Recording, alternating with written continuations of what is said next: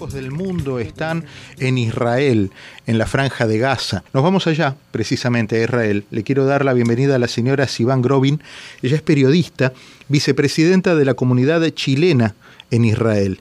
Sivan, gracias por atenderme. Lamento las circunstancias. Hola, hola, ¿cómo están? Gracias por la invitación también. Sivan, eh, leía, eh, escuchaba testimonios suyos realmente más temprano que señalan que hoy también sonaron las alarmas eh, hace algunas horas alertando a toda la civilidad, ¿verdad? Sí, más que nada, aparte de la zona sur, que es algo que no termina, que es algo constante, sí, en el centro del país, en la zona Tel Aviv, en Jerusalén, la verdad que, que, es algo que se va, se va repitiendo y en algunas ciudades, digamos, aledañas de donde yo, donde yo estoy. Las fuerzas de la defensa de Israel declararon que las localidades eh, a Gaza están recuperadas y bajo el control israelí. Anuncian que comenzaría en algunas horas una evacuación de residentes.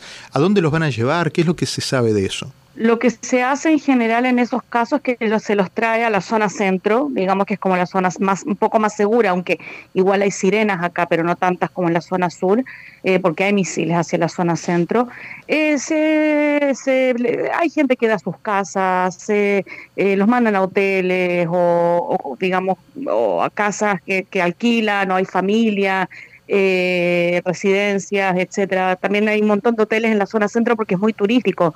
Entonces hay, hay lugar para reubicar a estas familias hasta que puedan volver a su casa. Permanentemente hay una, hay una sensación de inseguridad muy grande eh, a lo largo de todo el territorio israelí. Sí, eh, la verdad que la sensación es terrible. La, digamos, el cuándo te va a sonar la, sirena, eh, toda la sensación de vulnerabilidad, más que nada.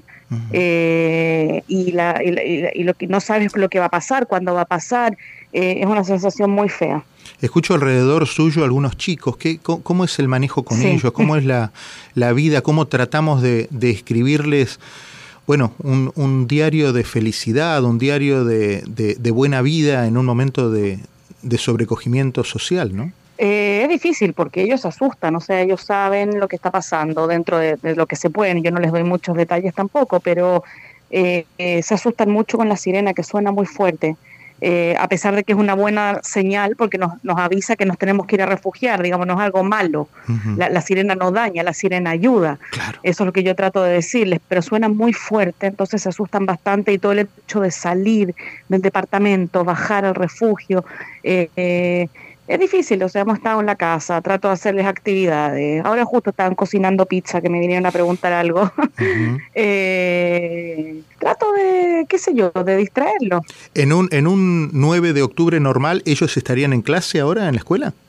Por supuesto, sí, sí, sí, claro.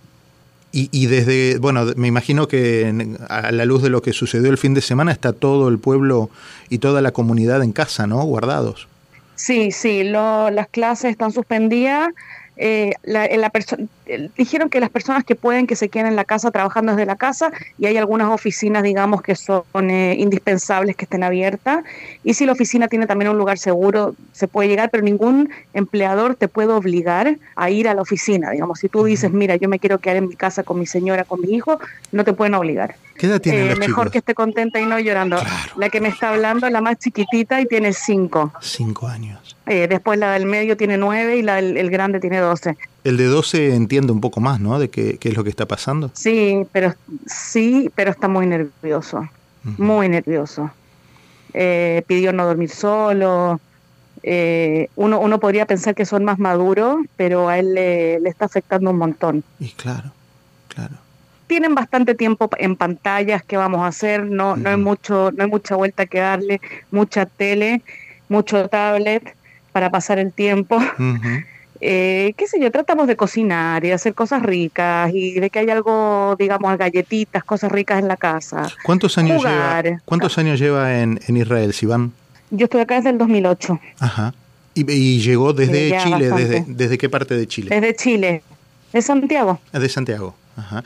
¿Y, cómo fue la, decisión de viajar para, para, Israel? Ah, porque vine a hacer un máster. Yo soy ah. periodista y hice acá un máster en ciencias políticas. Ajá. ¿Y desde Entonces me quedé. ¿Y, vuelven con frecuencia a sus países, a Chile, a Argentina? Eh, Eh, menos. Tratamos una vez, bueno, con el corona obviamente fue muy difícil, pero tratamos de, de Pasa que es caro y lejos. Sí.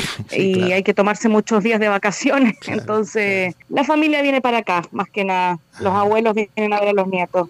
Me alegro, eh, Sivan, que, que, bueno que dentro de la, del horror que por el que está pasando Israel ustedes tengan esa, esa burbuja de, felicidad eh, doméstica eh, con los chicos en casa, tratando de, sobrellevar este, este momento de, tensión y que Dios mediante eh, todo esto pase pronto. Muchas gracias, muchas gracias por el contacto y por el apoyo. No.